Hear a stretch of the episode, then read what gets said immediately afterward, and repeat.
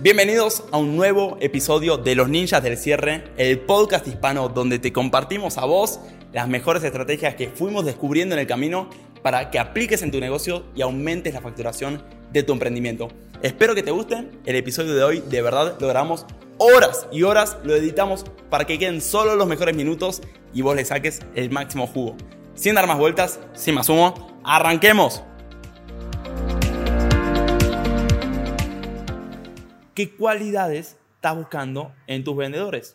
Les pregunto a ustedes, ¿saben ustedes qué características realmente hacen que un vendedor tenga éxito dentro de su empresa?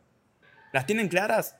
¿Cuáles son las características que realmente hacen que un vendedor tenga éxito? Por ejemplo, uno puede decir, sí, una característica es que haga buenas preguntas. Otro puede decir, no, es que haga buen seguimiento. Otro puede decir, no, que se arriesgue. Otro puede decir que toma acción masiva. Otro puede decir que tenga ética.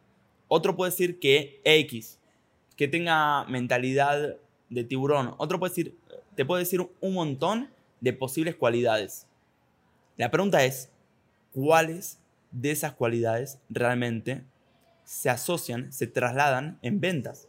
Y no solo cuáles, sino en qué porcentaje. ¿Cuáles tienen más peso sobre otras? El libro que le estoy hablando de, de HubSpot, el de, de Sales Acceleration Formula, es que vos veas a tus vendedores actuales, si es que los tenés, si es que no los tenés, mírate a vos como vendedor y pregúntate qué característica tiene cada uno de estos vendedores. Ordenalos del mejor al peor y pregúntate, Tino, ¿por qué Tino vende tanto? Ah, bueno, porque hace mucho seguimiento, ¿ok? ¿Por qué Tino vende mucho? Ok, porque es muy bueno en el cierre, se mantiene en el cierre. ¿por, qué, vende mucho? Por X. ¿Cuáles son los puntos flojos de Tino que yo siento que tiene? Este, este y este. Voy al siguiente vendedor. Me pregunto, ¿por qué Roger vende mucho? Bueno, Roger vende mucho porque tiene muy alineado lo que quiere conseguir en la vida. Él quiere ser instructor de venta. Ah, ok, tiene una motivación muy clara. ¿Por qué Roger vende mucho? Para mí, porque es muy bueno presentando. Y con esto hacen como una documentación en base a la información que ya tienen de todas las potenciales características que hacen que un vendedor tenga resultados en su empresa. Y una vez que hacemos este, este estudio, este análisis, ponemos un número hipotético, ponemos una hipótesis de qué porcentaje tiene peso cada una de estas características. ¿Estamos bien hasta ahí?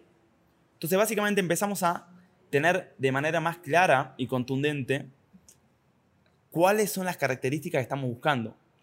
Primero, a modo de test, a modo de hipótesis, sin tener datos que lo validen todavía. Entonces lo que voy a hacer después es agarrar estas características y cuando entreviste a una persona, empezar a poner checks. Bueno, ¿esta persona tiene motivación clara? Si la tiene, ¿en qué porcentaje? ¿Por qué crees, Teo, que tiene una motivación clara? ¿Esta persona hará seguimiento? ¿Será buena haciendo seguimiento como Tino? ¿Ok? Sí, para mí sí, para mí no. Empezamos a buscar, saber, número uno, qué características buscar en las personas y número dos, en las entrevistas activamente buscar qué porcentaje tiene de esas características. Y apenas termine la, entrevista, vamos a marcarle en un Excel cuánto vimos nosotros de esas cualidades en el vendedor antes de ponerlo a vender. Ajá. Pero más interesante todavía es empezar a desarrollar criterios claros de cómo medir esas características.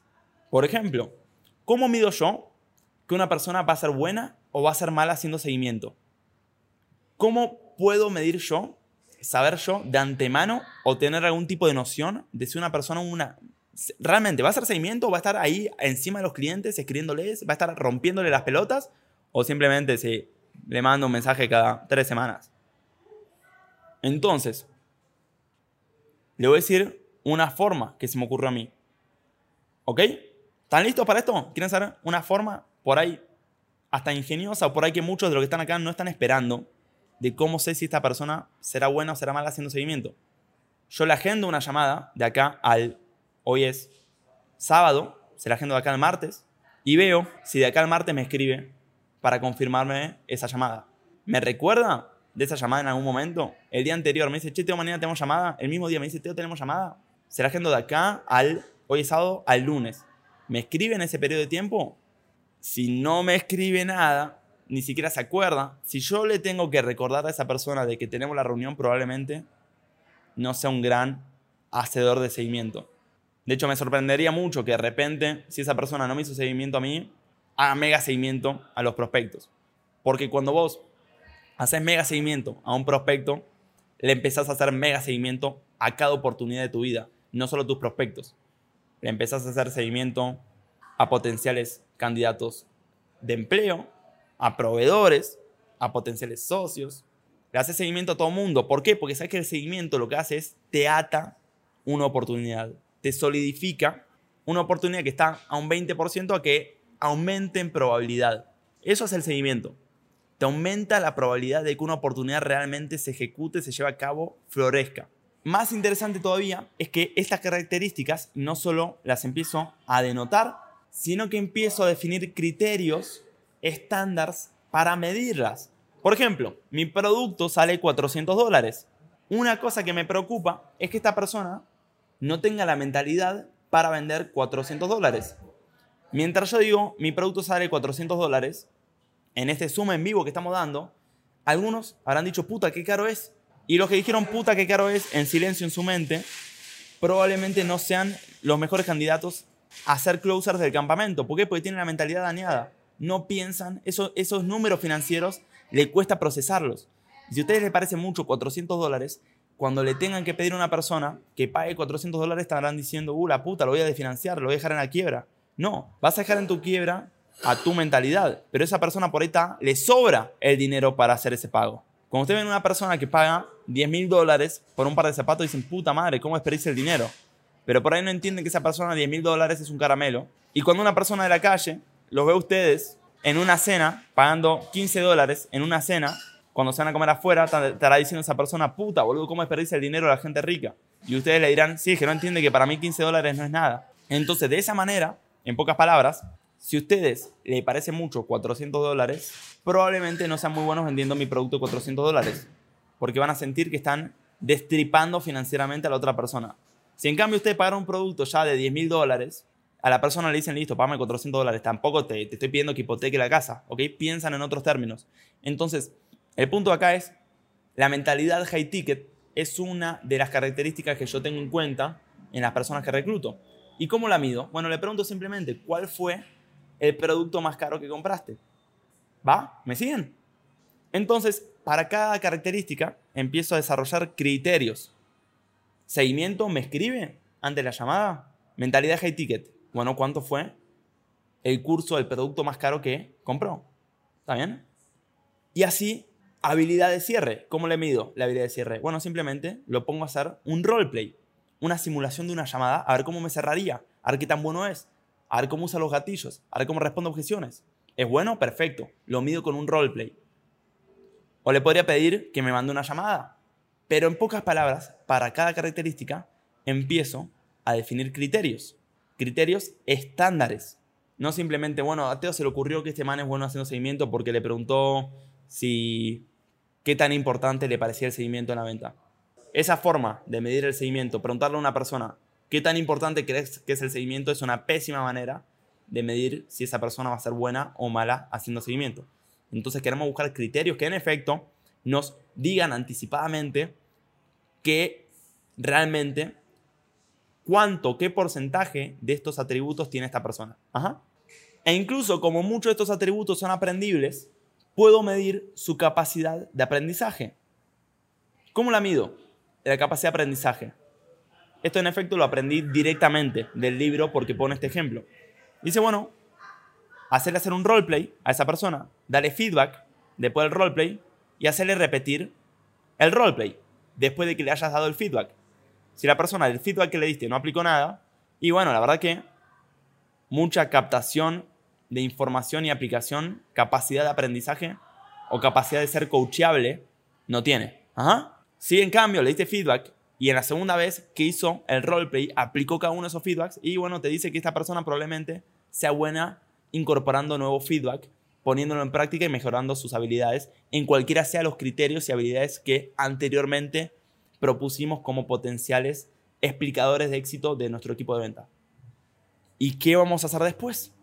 Una vez que marcamos a un vendedor, lo medimos con estos criterios y lo ponemos a prueba por un par de semanas, que les recomiendo mucho avisarle, mira, vas a estar en prueba durante un par de semanas, vas a estar recibiendo llamadas, va a ser una prueba, sinceramente, y en base a eso vamos a ver cómo, si seguimos o si no seguimos, lo pongo a prueba un par de semanas y veo si yo esta persona, según mi criterio, según mis métricas, según mi regla de medir su habilidad de venta, la regla me dijo que iba a ser súper estrella de la venta, iba a ser un closer ninja Greg Cardón de la próxima era.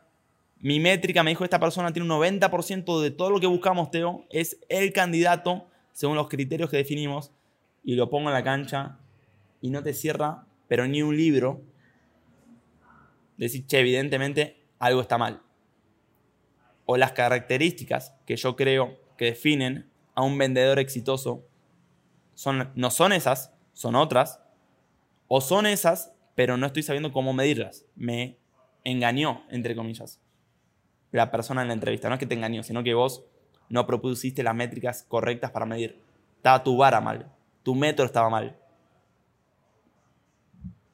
Y en base a eso vas a ver qué tanto la predicción que vos haces de lo bien que va a ser esta persona, un closer, efectivamente se traduce dos, tres, cuatro semanas después en ventas, en dinero, en resultados reales.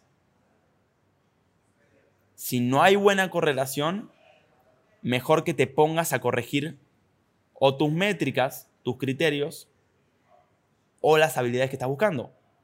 Y poco a poco vas a ir testeándolo y refinándolo y testeándolo y refinándolo y testeándolo y refinándolo hasta que adivinen que tengas una manera estándar que realmente refleja si una persona va a ser o no va a ser un buen vendedor.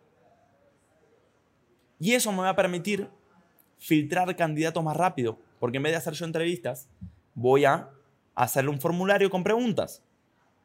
Y le voy a preguntar, ¿Cuál fue el curso más caro que invertiste? ¿Cuál es tu motivación? Etcétera, etcétera. Y haciéndole este formulario inicial, voy a aplicarle a cada atributo un criterio y voy a sacar porcentajes.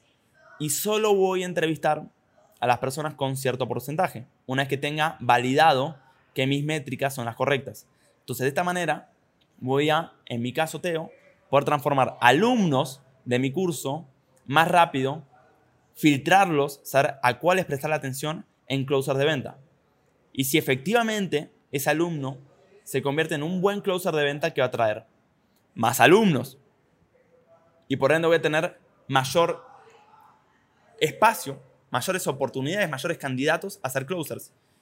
Y se vuelve un círculo virtuoso del éxito de la facturación escalable.